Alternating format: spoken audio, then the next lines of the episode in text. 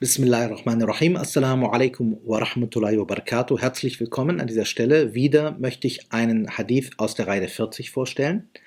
Dieser Hadith beinhaltet eigentlich etwas ganz Einfaches, Elementares, gut zu praktizierendes und ist, sage ich mal, in seiner Art so verwegen, dass viele Leute sich weigern, das zu glauben. Im Text heißt es, dass ein Mann zu dem Gesandten Allahs kam und ihn fragte. Vielleicht, dass wir beginnen mit dem Kommentar. Dieser Hadith ist eigentlich eine Kurzfassung, die sich auch schon bei Sahih Muslim findet. Eine vollständigere Version wahrscheinlich desselben Ereignisses finden wir in dem Werk des Imam Malik ibn Anas, dem Werk Al-Muwatta, wo der Kontext ein bisschen näher geschildert ist. Dieser Hadith kommt in einer Reihe von Überlieferungen der wahrscheinlich mittleren medinensischen Phase, wo der Islam schon bekannter wurde und es auch verschiedene Stammesgruppen gab, die den Islam durch die Sahaba kennenlernten, die aber den Propheten salam selbst noch nicht gesehen hatten. Dann versuchten einige dieser Leute, die bereits Überzeugung zum Islam gefunden hatten, nach Madina zu kommen und viele mussten sich eben auch einer Karawane anschließen. Wenn dann die Karawane wieder aufbrach, mussten diese Leute auch mit. Häufig finden wir also Hadithe, in denen gezielt Fragen gestellt werden, sehr, sehr knapp und auch extrem knapp beantwortet werden. Manchmal mit einem einzigen Satz oder wie hier mit einem einzigen Wort. Das ist nicht das Übliche. Das Übliche ist, dass wir im Hadith vollständige Sätze finden. Aber hier haben wir Situationen, und das ist ein Indiz dafür, wo weder der Prophet noch der Fragende groß Zeit hatte. In einer Überlieferung beim Muwatta heißt es, wahrscheinlich mit demselben Thema, derjenige, der das fragte, war schon dabei, auf sein Reittier zu steigen. Er umfasst den Sattelknauf und schaut sich um. Das tut er nicht aus Unhöflichkeit dem Propheten gegenüber, sondern das tut er, weil er einfach aufbrechen muss. Die Leute sind sonst weg. Das ist zu gefährlich. Er muss sich seinen Leuten anschließen. Alleine zu reisen war häufig äh, ein Todesurteil. Das ging nicht. Jedenfalls, dieser Mann ist nun gekommen und in manchen Überlieferungen wird auch gesagt, vielleicht sehe ich dich, den Propheten, nie wieder. Er muss jetzt fragen. Er will ihn etwas fragen, was für sein Leben so ungeheuerlich wichtig ist, dass er diese Gelegenheit nicht verpassen darf. Im Grunde geht es ihm darum, was muss ich tun, respektive lassen, um ins Paradies zu gelangen. Das ist das Einzige, was mich interessiert. Und ehrlich gesagt ist das auch die richtige Einstellung. Am Ende sterben wir alle, und wenn wir Iman bezüglich Allahs des jüngsten Tages haben, dann kommt heraus, am Ende zählt nur, dass man ins Paradies gelangt. Wenn es heißt Paradies oder Hölle, jetzt ganz grob gesagt, dann spielen alle anderen Fragen eine untergeordnete Rolle. Wenn wir das jetzt wirklich ganz, ganz stark auf das Wesentliche verknappen.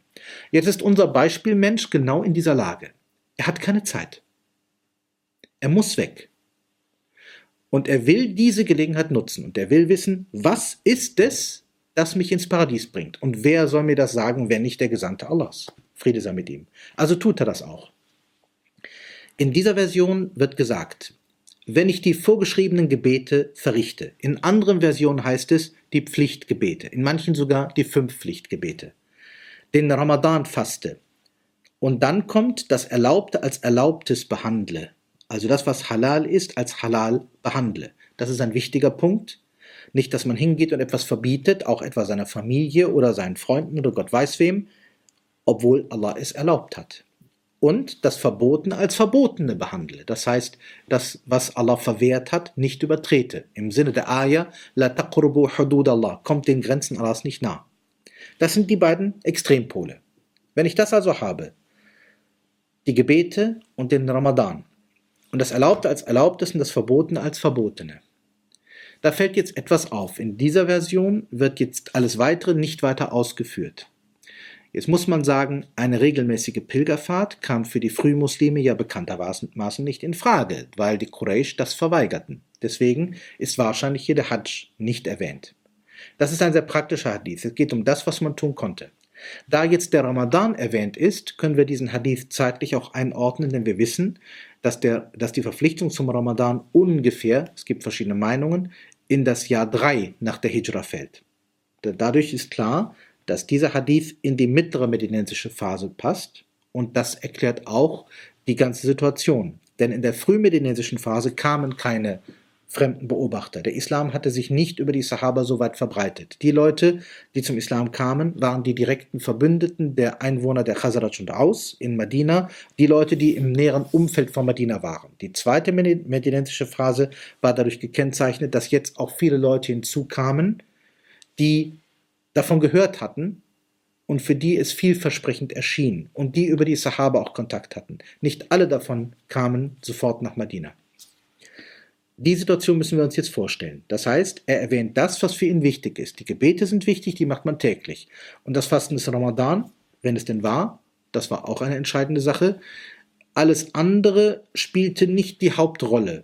Weil, wenn wir sagen zum Beispiel Zakar, bei Zakar kamen Beauftragte des Propheten und haben das gesammelt. Das wurde nicht persönlich abgegeben. Also fragt er da nicht groß, sondern subsumiert es das Gebotene.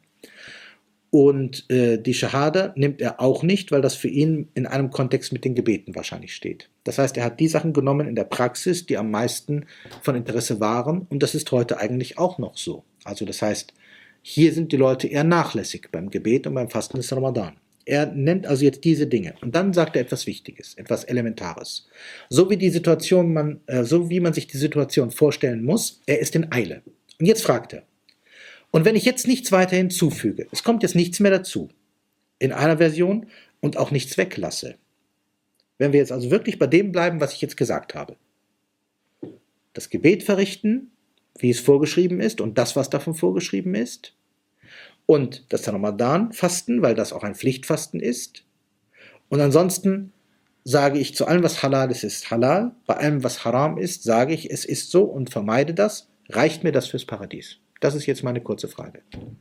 Und genauso wie diese Frage ganz knapp und konzentriert auf diesen Punkt hinaus gestellt ist, kommt die Antwort des Propheten, der in dieser Version sagt, ja. Ja. Das reicht fürs Paradies. Punkt. Eine klare und unumstößliche Tatsache. Das hat jetzt immense Folgen.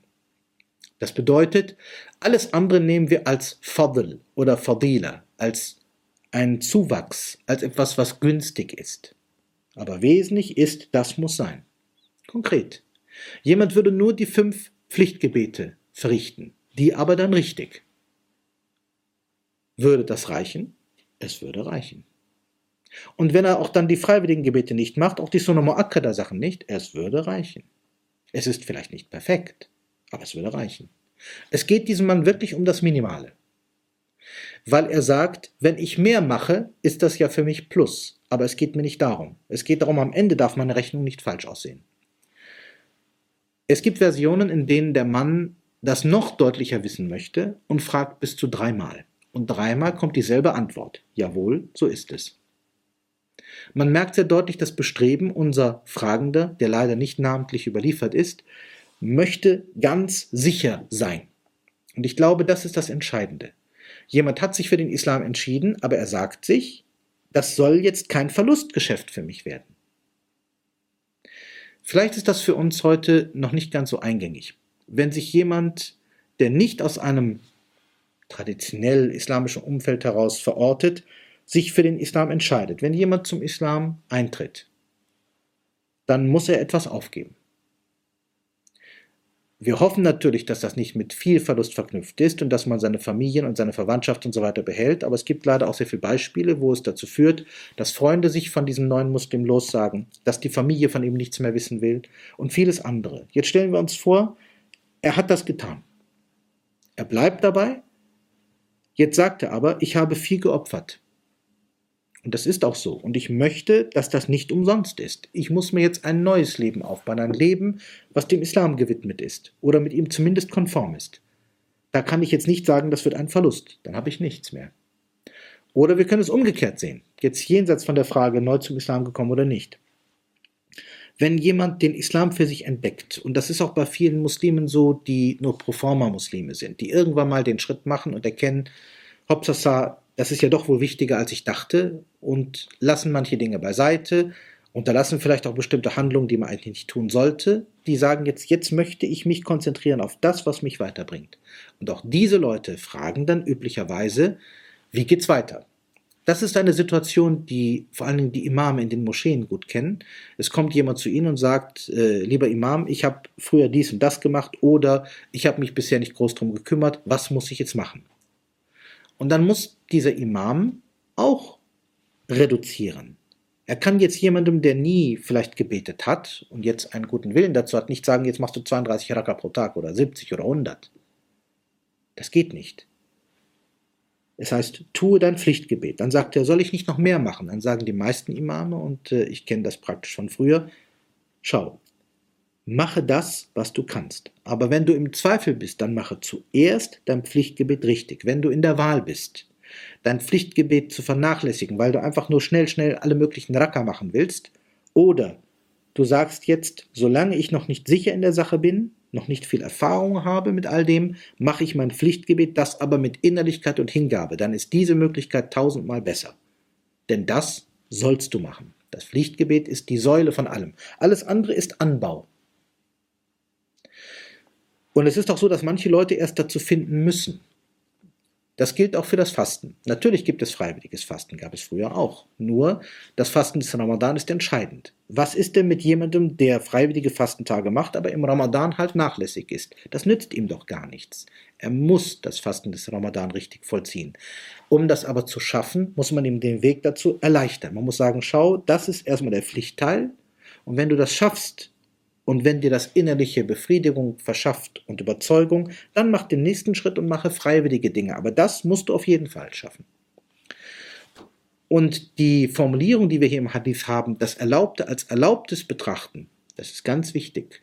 Denn um das Erlaubte, das Halal als Erlaubtes, als Halal zu betrachten und das Verwehrte, das Haram, als Verwehrtes auch sein zu lassen, muss man etwas ganz Wichtiges haben. Das Wissen, was das überhaupt ist. Wenn ich nicht weiß, was ist halal und was ist haram, kann ich es auch weder akzeptieren noch beiseite lassen. Und das heißt, in diesem Hadith steckt auch drin, ich kann ja diese Dinge nur vollführen, wenn ich darüber Kenntnis habe. Zumindest so viel, dass ich das tun kann. Daher wird auch in den meisten Kommentaren gefolgert, um im Sinne dieses Unbekannten, der uns diesen wertvollen Hinweis als Frage gegeben hat, um diesem Weg ähnlich nachfolgen zu können, müssen wir über die wesentlichsten Dinge unseres Lebens als Muslime Bescheid wissen. Ich muss wissen, worüber muss ich aussagen können, das ist in Ordnung. Und was in meinem täglichen Leben ist so, dass ich sagen muss, hier komme ich an eine verwehrte Grenze. Darüber muss ich etwas sagen können. Und erst wenn ich das kann und das für mich abgeklärt habe, kann ich es für meine Familie abklären und dann für meine Freunde und dann für meine Bekannte.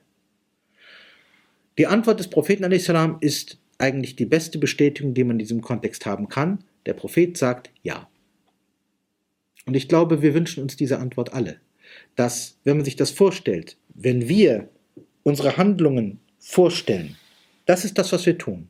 Das ist das, was wir lassen. Das ist das, wovon wir überzeugt sind. Das ist das, was wir anderen verkünden und wonach wir leben. Wenn das wirklich in diesem Sinne so ist, dann ist es auch so, als ob der Prophet a.s. heute zu uns sagte, das reicht dir fürs Paradies und alles andere ist Zusatz. Und deswegen ist dieser Hadith so wertvoll, dass Anawi ihn hineinbrachte in die 40 und er hat dankenswerterweise von den langen Versionen eine kurze ausgewählt und die in ganz knapper Form gebracht, sodass sie eben einfach vorzutragen und gut zu kommentieren ist. In diesem Sinne, Assalamu alaikum wa rahmatullahi wa barakatuh.